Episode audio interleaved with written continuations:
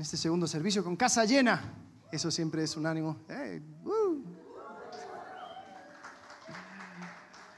Y qué ánimo, yo sé que no tiene que ver con la predicación, tiene que ver con el hecho de que vamos a, vamos a ser parte de lo que se viene, donde vamos a ser testigos de una declaración pública de la fe en Jesucristo. Esto es algo sumamente importante y como le habíamos explicado a las personas que, hoy se van a bautizar, eso no te hace más espiritual o menos espiritual, pero sí te hace público algo que decidiste en tu corazón. Entonces, estamos muy animados, estamos muy animados. Y hoy vamos a continuar la serie que comenzamos la semana pasada, eh, donde tomamos una pausa de nuestra serie mayor de, ir por toda la Biblia, porque justamente terminamos segunda de Samuel y ahora queremos aprovechar este tiempo de verano de hablar acerca de las raíces y los fundamentos de lo que creemos como iglesia. Y así, y, o sea, nosotros hicimos la pregunta cuando estábamos preparando esta serie, ¿cuáles son las cosas que han permitido que la iglesia, la iglesia, el cuerpo de Cristo, se mantuviera durante todos estos años? Si Cristo tarda y tenemos que esperar unos años más, ¿cuáles van a ser las cosas, los fundamentos, las raíces que va a permitir que podamos seguir siendo fieles, que podamos seguir eh, como iglesia, eh, seguir poniendo en alto las cosas esenciales. Y sí, como Marcelo dijo la semana pasada, hay diferentes iglesias, hay un montón de, de, de, cosas en el cual podemos discutir, podemos eh, tener nuestras diferencias en estilo, en formas, pero hay una cierta esencia. La semana pasada Marcelo habló acerca de la iglesia teniendo, siendo espiritual en su fundamento, a ver, alguien se, se acordó, terrenal en su ubicación y ah, misional en su función. Entonces vimos es espiritual en su fundamento, terrenal en su ubicación y misional en su función. Entonces, vamos a estar explicando algunos de estos raíces, vamos a tener varias a lo largo de estas semanas, pero hoy quisiera enfocarme en el tema del Evangelio el evangelio efectivo. Una iglesia saludable tiene como raíz un evangelio efectivo. Si podemos entrar en un poco más de detalle, podríamos decir que la iglesia se arraiga en un evangelio cristocéntrico que crea cambios verdaderos que amenazan las fuerzas del caos. Lo repito, la iglesia se arraiga en un evangelio cristocéntrico que crea cambios verdaderos que amenazan las fuerzas del caos. Y vamos a entrar en, detalle en, esta frase, pero la verdad, esto es uno de los, de los fundamentos, de las raíces de nuestra fe. Y para hablar acerca de este tema del Evangelio, me gustaría entrar en la historia de una iglesia. Una iglesia que encontramos eh, su, su, transcurso a lo largo del libro de Hechos, cómo es que fue su fundamento, cómo es que fue creciendo. Podemos ver que en, Hechos se, describe, después el apóstol Pablo escribe una carta a esta iglesia y les da un montón de indicaciones. Les habla acerca de quiénes son en Cristo. Les habla acerca de cómo caminar en Cristo, en esta relación en Cristo. Y también cómo resistir las fuerzas del caos o el maligno, eh, resistir ante el diablo. Esta iglesia también tiene el privilegio de ser una de las siete iglesias al cual Jesucristo mismo resucitado en el libro de Apocalipsis les envía un mensaje por, mano del apóstol Juan. Jesús eh, les da un mensaje a siete iglesias y una de esas iglesias es la que vamos a hablar hoy, es la iglesia de Éfeso, la iglesia que se encuentra en la ciudad de Éfeso. Éfeso es una ciudad eh, donde es, es, el, es, uno de los centros de la región que hoy en día conocemos como Turquía, eh, que en aquel entonces se llamaba Asia.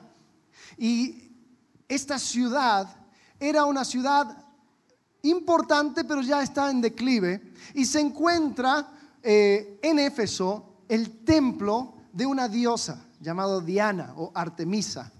Y esta diosa eh, parece que tenía ahí su centro de adoración. Los antiguos habían clasificado ciertas obras ah, como las maravillas del mundo antiguo.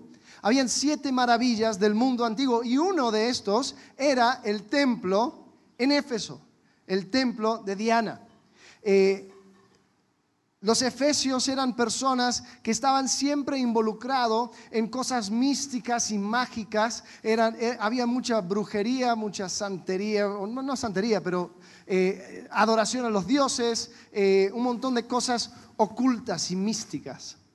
Y en ese contexto crece una iglesia.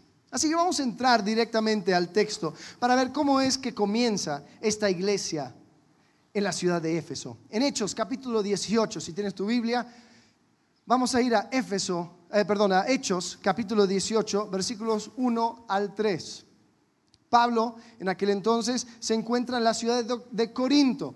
Es más, si tienes tu Biblia eh, física, impresa, eh, puedes encontrar tal vez algunos en, en, la, en las últimas hojas, vas a encontrar mapas, vas a encontrar los viajes de Pablo, ahí puedes ver un mapa donde se encuentra Corinto y donde se encuentra Éfeso.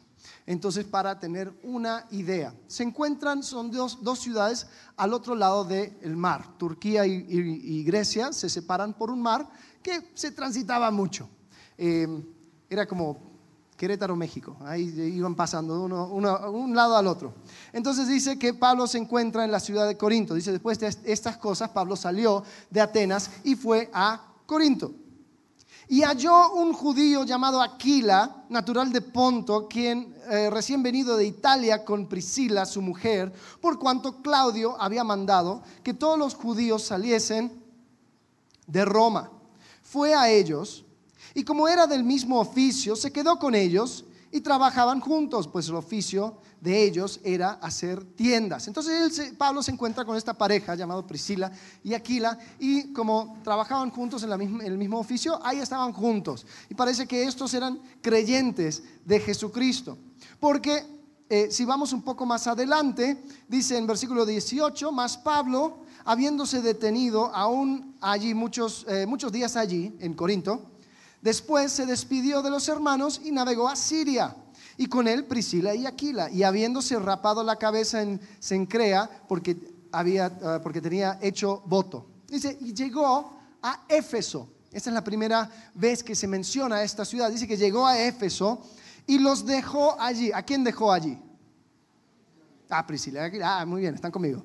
Dice, y entrando en la sinagoga, Pablo, entrando en la sinagoga, discutía con los judíos no era nada raro que Pablo entrara a la sinagoga para discutir con los judíos. Pero algo curioso dice que estos judíos le rogaban que se quedase con ellos por más tiempo, mas no accedió, sino que se despidió de ellos diciendo, es necesario que en todo caso yo guarde en Jerusalén la fiesta que viene, pero otra vez volveré a vosotros si Dios quiere. Y zarpó de Éfeso.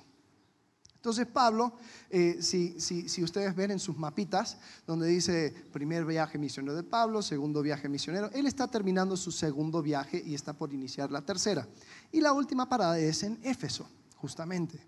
Entonces, él deja a Priscila y Aquila ahí en la ciudad para que ellos trabajaran, para que ellos comenzaran algo, mientras que Pablo se fue. Mientras Pablo se fue, Dice que llega a Éfeso un hombre, no vamos a entrar mucho en su historia, pero simplemente quiero dártelo como un dato. Dicen Hechos capítulo 18, versículo 24. Luego entonces eh, llegó entonces a, a Éfeso un judío llamado Apolos, natural de Alejandría, varón elocuente, poderoso en las escrituras.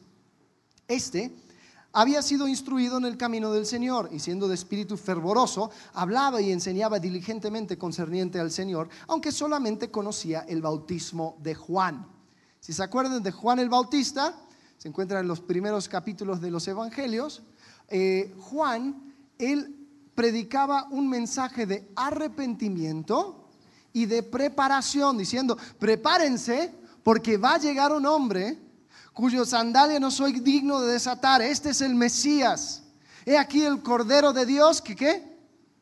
Que quita el pecado del mundo. Eso lo dijo Juan. Entonces era un mensaje de arrepentimiento y de preparación. Y parece que este Apolos no, no había no había estado revisando el Twitter porque no sabía lo que había sucedido, que Jesucristo vino, murió y resucitó. Entonces él se quedó con la, noticia vieja. Y dice que, esto Priscila y Aquila dice que comenzaron a hablar, hoy comenzó eh, Apolos a hablar con denuedo en la sinagoga, pero cuando le oyeron Priscila y Aquila, le tomaron aparte y le expusieron más exactamente el camino de Dios. Oye, eh, Apolos, mira las cosas así, así, así. Ah, ok, ya entendió. Versículo 27. Queriendo él pasar a Acaya, los hermanos le animaron. Espérate, los hermanos, ¿cuáles hermanos? Bueno, parece que Priscila y Aquila habían comenzado ya una pequeña iglesia en Éfeso. Entonces, cuando Apolos llega, dice, yo me quiero ir de misionero a otra ciudad, a otro lado, ellos dicen, sí, te apoyamos. Entonces, dice que eh, escribieron los discípulos que le recibiesen y llegado él allá fue de gran provecho a los que por gracia habían creído. Y, y parece que Priscila y Aquila habían hecho un buen trabajo mientras que Pablo estaba afuera en esta ciudad llamado Éfeso. Había comenzado algo y, la cosa parece que estaba creciendo. Bueno, llega Pablo a, Éfeso después de, de pasar un tiempo en Jerusalén y dice que en el versículo 1 del capítulo 19 de Hechos, aconteció que entre tanto que Apolos estaba en Corinto, ya Apolos se fue, Pablo, después de recorrer las regiones superiores, vino a Éfeso y hallando a ciertos discípulos, les dijo, entonces Pablo se encuentra con los tipos dice, hey, ¿recibisteis el Espíritu Santo cuando creísteis? Y ellos le dijeron, ni siquiera hemos oído si hay Espíritu Santo. Entonces dijo, ¿en qué pues fuisteis bautizados? Ellos dijeron, es en el bautismo de Juan. Esto posiblemente eran habían aprendido de Apolos o tal vez había esta región, tal vez eh, eh, Juan el Bautista había hecho mucho trabajo, pero estas personas se habían quedado atrás en las enseñanzas de, Juan el Bautista. Dice eh, en versículo 4, dijo Pablo, Juan bautizó con bautismo de arrepentimiento, diciendo al pueblo que creyesen en aquel que vendría después de él.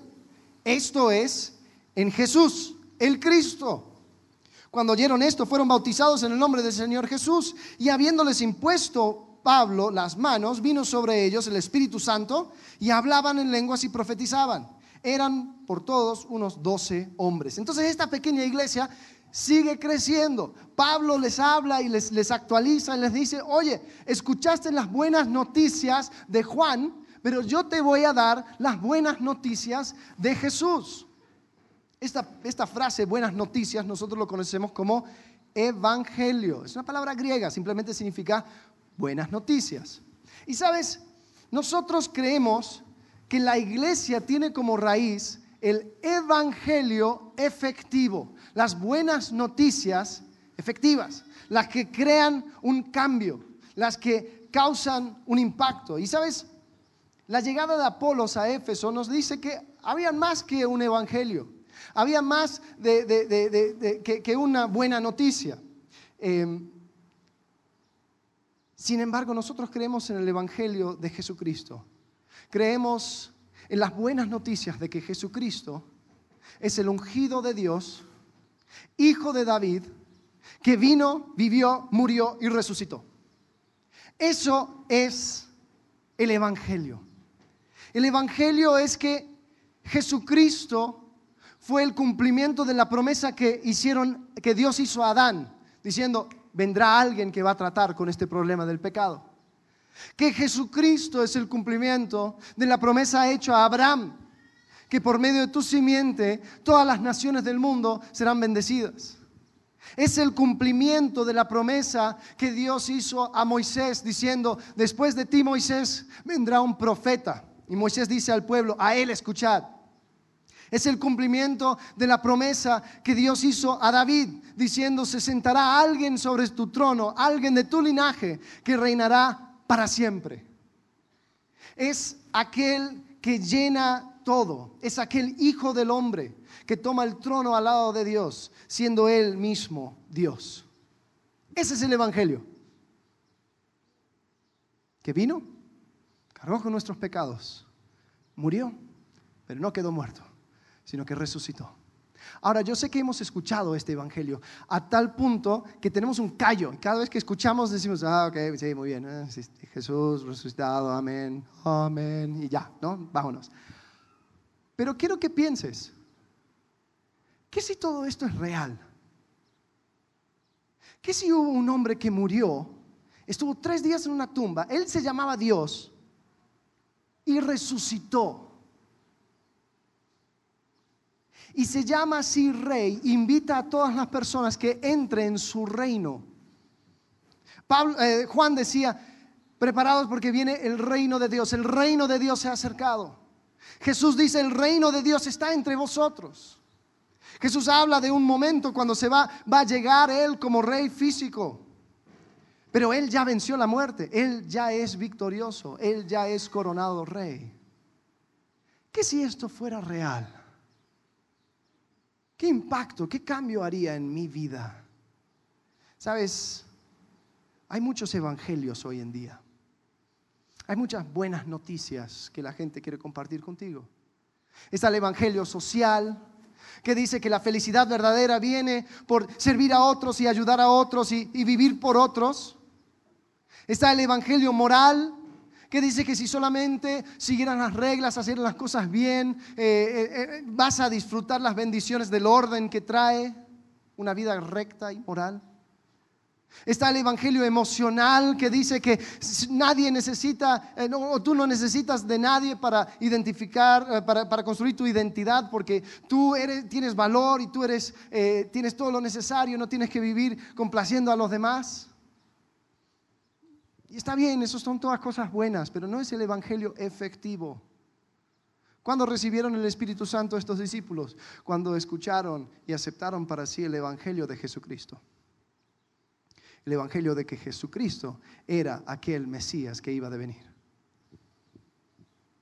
Pregunta, ¿en qué Evangelio has creído? Porque hay muchas cosas que podemos llegar a adoptar como creencias nuestras. Pero si no es el Evangelio efectivo de Jesucristo, no tiene poder. Pablo habla acerca de este Evangelio en, Romanos capítulo 1, versículo 16. Porque no me avergüenzo del Evangelio porque es poder de Dios para salvación a todo aquel que cree, al judío primeramente y también al griego. Ese es el evangelio efectivo. ¿Sabes, iglesia? Hay un montón de evangelios donde te dicen, ¿sabes? Si tú encuentras el secreto para la prosperidad aquí en este versículo, si tú oras esto, si tú dices esto, si tú te juntas con estas personas, entonces tú vas a recibir esto, tú vas a recibir lo otro. Hay muchos evangelios. Y puede ser que algunos de nosotros estemos engañados al pensar de que las buenas noticias, que si me junto a una iglesia y estoy aquí y sigo todas las reglas, entonces mi vida, mi vida me, me va a ir bien.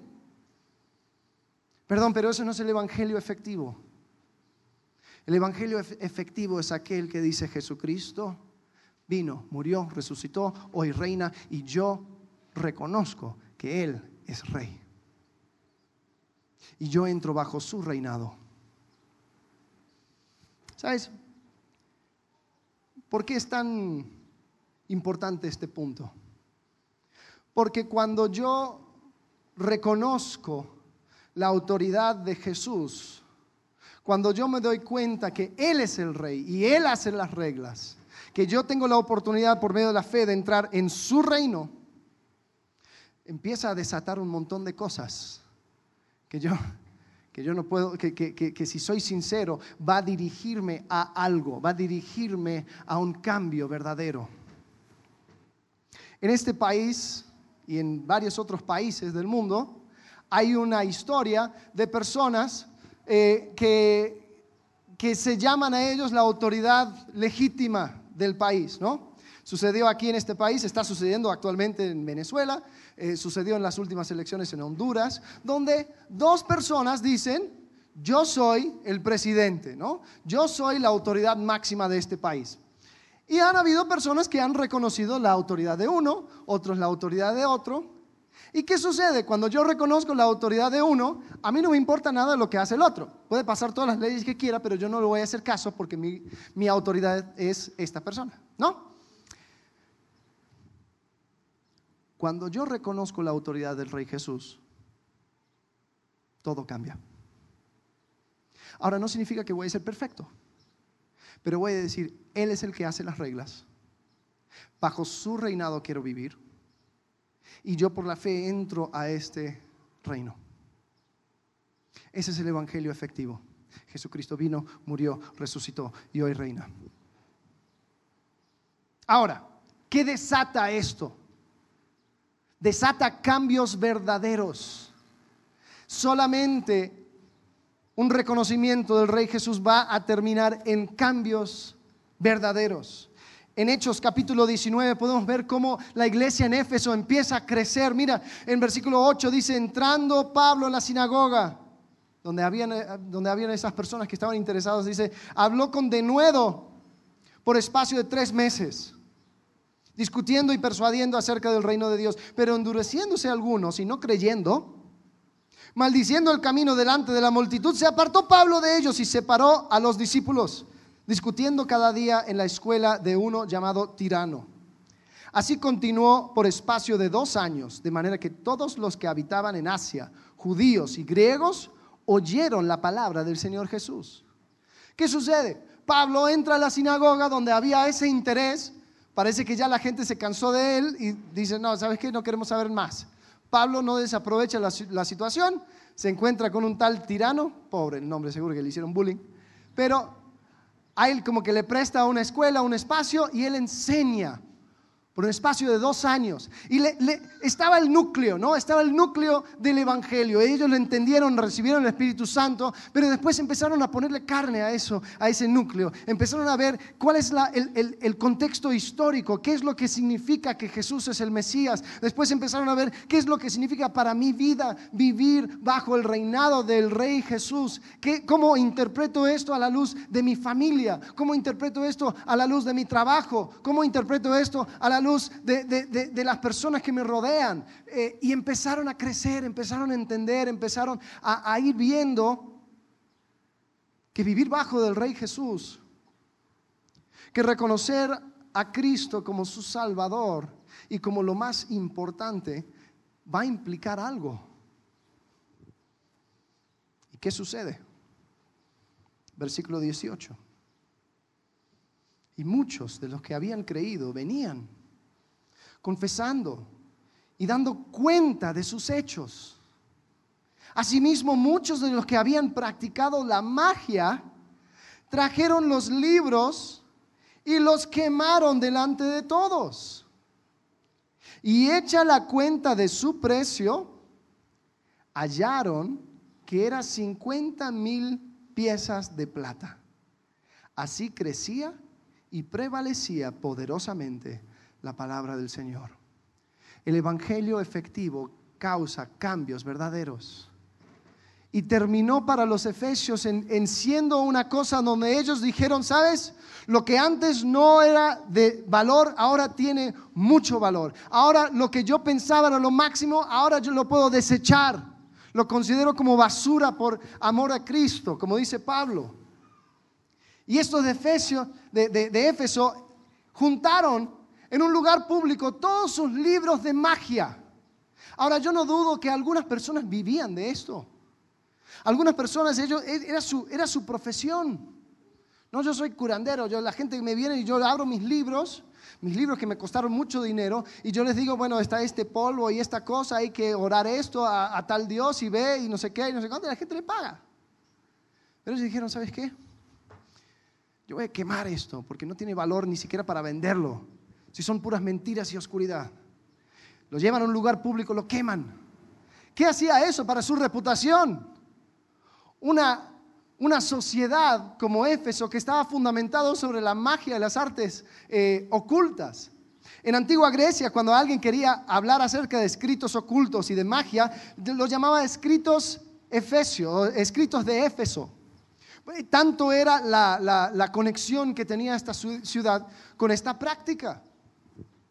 Ahora yo me pongo a pensar, ¿qué es lo que entendieron estos efesios que llegaron a ese punto? Porque, ¿sabes? Si, más o menos sacamos el cálculo de 50 mil piezas de plata en pesos mexicanos, hoy podríamos decir que son alrededor de 15 millones de pesos. No era poca cosa. Ellos tal vez dijeron, no, pero esto podría ser dinero que usamos para la gloria de Dios y para sostenerme, ¿no? Pero ellos dijeron, no, no, no. Ahora, ellos no tenían las cartas de Pablo.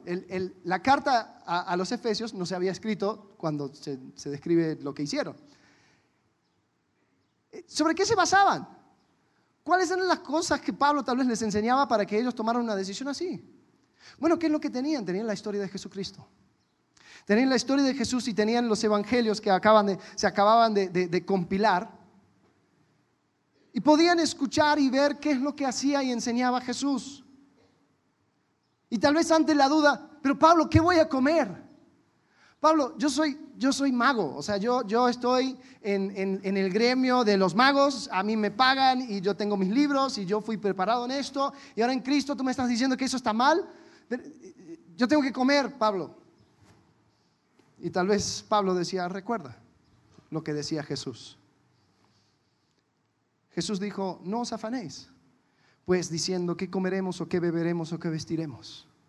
Porque los gentiles buscan todas estas cosas, pero vuestro Padre Celestial sabe que tenéis necesidad de todas estas cosas. Mas buscad primeramente el reino de Dios y su justicia y todas estas cosas os serán añadidas. Pero Pablo, ¿en serio? ¿Sí? ¿Lo dijo el Rey Jesús? Bueno, entonces lo creo. Vamos a quemar esos libros. Y empezó a impactar a esa ciudad y empezaron a ver que el Evangelio efectivo causa cambios verdaderos.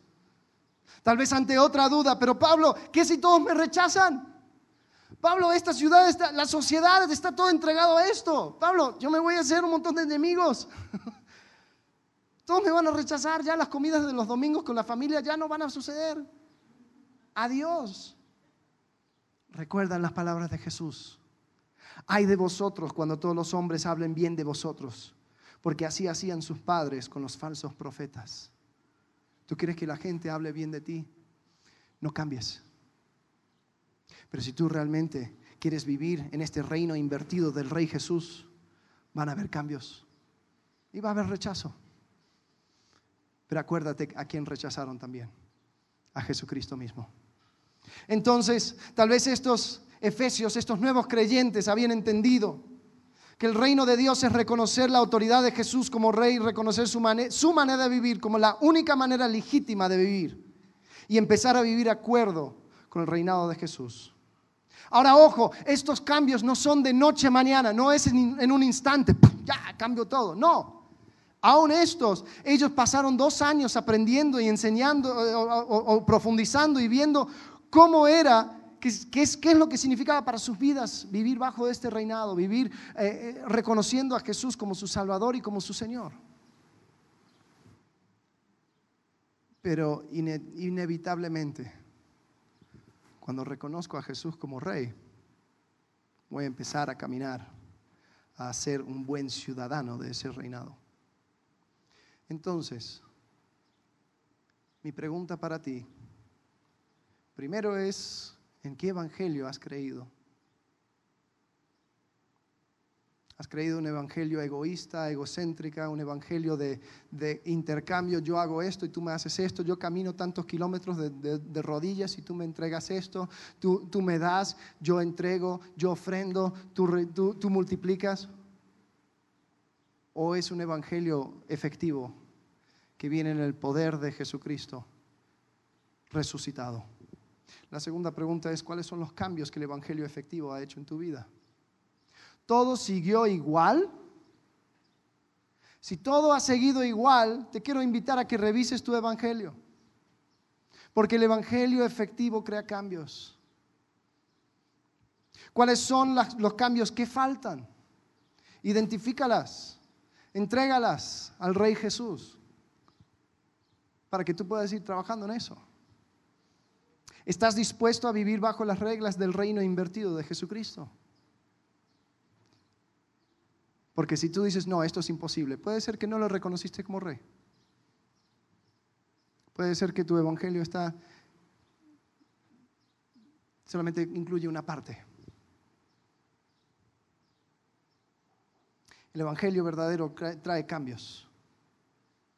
Y por último, el Evangelio verdadero trae cambios que amenazan contra las fuerzas del caos. seguimos la historia de los efesios. Ellos habían aprendido, ellos quemaron sus libros.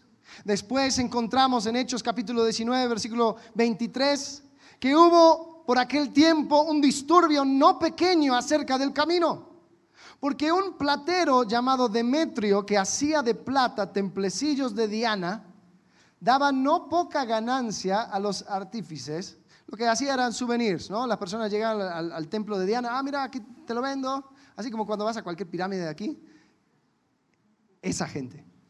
Dice, los cuales, reunidos con los obreros del mismo oficio, dijo, varones, ¿sabéis que de este oficio obtenemos nuestra riqueza? Pero veis y oís que este Pablo, no solamente en Éfeso, sino en casi toda Asia, ha apartado a muchas gentes con persuasión, diciendo que no son dioses los que se hacen con las manos. Y no solamente hay peligro de que este nuestro negocio venga a desacreditarse, sino también que el templo de la gran diosa Diana sea estimada, estimado en nada y comience a ser destruida la majestad de aquella a quien venera toda Asia y el mundo entero. Cuando oyeron estas cosas se llenaron de ira y gritaron, grandes Diana de los Efesios. Estos plateros, estos obreros estaban siendo amenazados por el impacto de la iglesia en esa ciudad. Estaban realmente preocupados de que su ganancia iba a ser reducida a causa del testimonio fiel de esta iglesia. El Evangelio efectivo de Jesús había creado un impacto en esa ciudad. Y había, se había puesto justo al borde del caos y empezó a empujar. Y empezó a resistir la oscuridad. Y empezó a ir en contra es interesante si tú estudias la carta a los Efesios, la primera cosa que les dice los Efesios, recuerden, recuerdan quiénes son en Jesucristo. Están sentados en lugares celestiales. Después le dicen, camina ahora en Cristo. Y después dice, ante el diablo, resistir, estar parados y firmes. Y esto es exactamente lo que estaban haciendo. Es increíble. ¿Sabes? El plan original del ser humano era que el hombre haga esto. Que, a ver, pregunta, nerdos de la Biblia. Eh, primeros versículos de la Biblia, Génesis capítulo 1, dice que antes que el principio creó Dios. Ok, y después el próximo versículo dice que la tierra... ¿Está qué? Está desordenada y vacía. Dios crea un jardín pero el jardín tenía sus límites, incluso en Génesis capítulo 2 dice cuáles son los límites. ¿Qué estaba fuera de ese jardín? Había caos. Y lo que, lo que Dios dice en Génesis 1.26 dice, hagamos al hombre a nuestra imagen, conforme a nuestra semejanza, y señoree en los peces del mar, en las aves de los cielos, en las bestias, en toda la tierra, y en todo animal que se arrastra sobre la tierra. Y creó Dios al hombre a su imagen, a imagen de Dios lo creó, varón y hembra los creó. O sea, cuando dice que los creó a imagen de Dios y semejanza, está diciendo, les creó con la autoridad de extender el reino de orden de Dios de extender los límites del jardín hermoso y ordenado hacia los lugares desordenados y vacíos. Entonces, sabemos la historia. Llega Génesis capítulo 3 y no se puede cumplir. Porque ¿qué hace el, hombre? Entrega su autoridad a Satanás. Él cae en pecado y dice, ¿sabes qué? Yo no quiero cumplir el rol que Dios tiene para mí. Es más, yo quiero ser como Dios. ¿Se acuerdan? Entonces en ese momento, ya ese plan original de Dios a causa del pecado no se puede cumplir. Llega Cristo, somos llenos del Espíritu Santo y ahora tenemos la posibilidad de volver y regresar a ese plan original, de combatir contra las fuerzas del caos. Puedes llamar oscuridad, puedes llamar la fuerza de la potestad del aire, del diablo, pero es eso, es caos, es desorden. Sabes, no tienes que buscar muy lejos para encontrar caos. Caos en tu familia, con relaciones rotas, con problemas eh, en, tu trabajo, con situaciones en tu alrededor, con problemas hasta en tu propio corazón. Cuánto caos y desorden tenemos en nuestro corazón que tenemos que ordenar. Y es solamente por medio del Espíritu Santo que se puede suceder. Entonces Dios nos da la oportunidad de ir en contra, de resistir y amenazar las fuerzas del caos. Y esto no iba a ser fácil. La iglesia en Éfeso se dio cuenta de esto. Ellos por hacer exactamente lo que Dios les llamó a hacer, se encuentran con un alboroto en la ciudad. Espérate, no que Jesús iba a venir y traer paz y todo bien y los animalitos y paz mundial, no, no era el punto. Bueno, Jesús dice en Marcos o Mateo capítulo 10, versículo 34, Dice, no penséis que he venido a traer paz a la tierra. Ay, Jesús. No he venido para traer paz, sino espada. ¿Cómo? Porque he venido para poner en disensión al hombre contra su padre, a la hija contra su madre, a la nuera contra su suegro. Bueno, eso ya pasaba.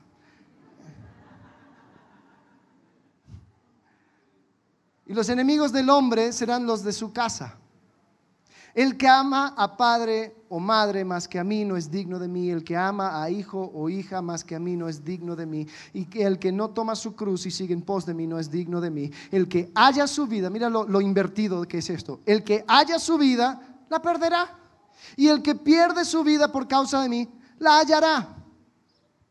Y Jesús nos muestra que al entrar a su reinado, a su bajo su autoridad, vamos a enfrentar las fuerzas del caos, vamos a enfrentar el sistema que hoy opera en este mundo. Y no es algo grato. Gloria a Dios por los amigos que hemos hecho a causa de entrar en la familia de Dios. Gloria a Dios por una familia en Cristo en quien nos podemos encontrar eh, apoyo, ayuda, ánimo, todas cosas bonitas. Pero gloria a Dios también por los enemigos que encontramos cuando entramos en esta nueva vida en Cristo. Iglesia, yo les quiero encontrar a, cada uno de nosotros con un montón de enemigos nuevos. Yo quiero encontrar enemigos en, esos amigotes del bar, del cantina, que pasabas toda la noche con ellos emborrachados. Quiero encontrar que ellos digan, ay, pero este muchacho no es igual. Ya una vez que llegó a Cristo, ya las cosas cambiaron, ya, ya está bien diferente. Yo quiero que, que encuentres enemigos ese grupo de WhatsApp o ese grupo de, de, chisme donde, donde, todos se encontraban y, y, compartían esas, esas noticias jugosas y hablaban en contra de un montón de personas. No, ya no es ya no comparte lo mismo, ya no dice lo mismo, ya no habla igual, todo cambió, la verdad, ah, yo como no la aguanto. Yo quiero encontrar enemigos conmigo mismo. Yo quiero encontrar que mi vieja naturaleza se ha puesto totalmente en contra de esta nueva manera de, de vivir, de esta nueva manera de creer. Yo quiero encontrar que mi vida como era antes esté totalmente en contra de lo que soy ahora, lo que soy en Cristo. Yo quiero que en Cristo encuentres enemigos. Quiero ver a madres, padres, esposos, esposas e hijos enojados porque ahora las decisiones van a pasar por un filtro y su nombre es el Rey Jesús. Ya las cosas no van a ser igual. Ya las cosas cambiaron. Y sí, se extiende siempre la mano, pero ahora con una condición. Ahora yo vivo para Cristo. Pregunta, ¿cómo ha creado conflictos el haber creído en Cristo? ¿Qué conflictos ahora existen? Sí, debemos de actuar siempre con gracia, con paz, con misericordia. Pero decimos, todo va a ir bajo el reglamento de lo que dice Jesús. Porque la maldad se opone. Yo quiero encontrar un lugar donde ya los funcionarios corruptos ya no encuentran su dinero, porque hay un grupo de personas llamado iglesia que dice, ¿sabes qué? Yo no voy a hacer eso. A mí me sorprende, me sorprende que las áreas más evangelizadas del planeta, escuchen bien, las áreas más evangelizadas del planeta son también los que más luchan con corrupción y violencia. Y mi pregunta es, ¿qué evangelio han creído? ¿Cuáles son los cambios verdaderos que veo en las personas? ¿Cuál ¿Dónde está el reconocimiento de que ahora tengo otro rey? Iglesia, no seamos así. Porque el Evangelio efectivo crea cambios verdaderos y resulta en una amenaza contra las fuerzas del caos. Las buenas nuevas de Jesús desató una revolución. El mundo nunca fue igual. ¿Qué de tu vida? Eso es justamente lo que vamos a ver hoy, lo que vamos a celebrar hoy. Al entrar al agua, muero a la antigua manera de vivir. Y cuando salgo del agua, represento la resurrección juntamente con Cristo. Así que si vamos a ser una iglesia fiel, si vamos a continuar y vamos a tener esto como raíz, tenemos que tener como raíz el Evangelio efectivo. El Evangelio que crea cambios y que amenaza las fuerzas del caos. Entonces, iglesia, te invito a que examines ¿Cuál es el Evangelio que has creído? ¿Cuáles son los cambios que han sucedido? ¿Y cuáles son los conflictos que han venido a causa de ese cambio? Vamos a orar. Padre, gracias porque tú eres bueno, porque eres misericordioso y bueno y Señor, extiendes tu amor para con nosotros. Gracias porque tu sacrificio hizo todo. Tu muerte en la cruz, Señor, abrió las puertas para que podamos entrar en relación contigo, Señor, porque nuestro pecado nos separaba de ti. Señor, ayúdanos a entender y profundizar en este tema del Evangelio, de las buenas noticias, Señor, de que tú viniste, moriste por nosotros, pero resucitaste y hoy reinas.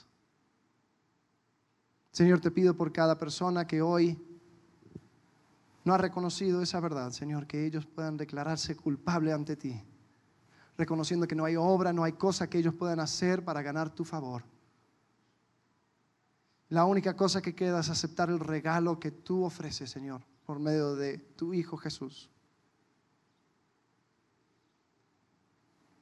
Y Señor, te pido que cada uno de nosotros podemos experimentar lo que son los cambios verdaderos y que así podemos crear un impacto, Señor, que se pueda sentir en toda esta ciudad. Te agradecemos en el nombre de Cristo Jesús. Amén.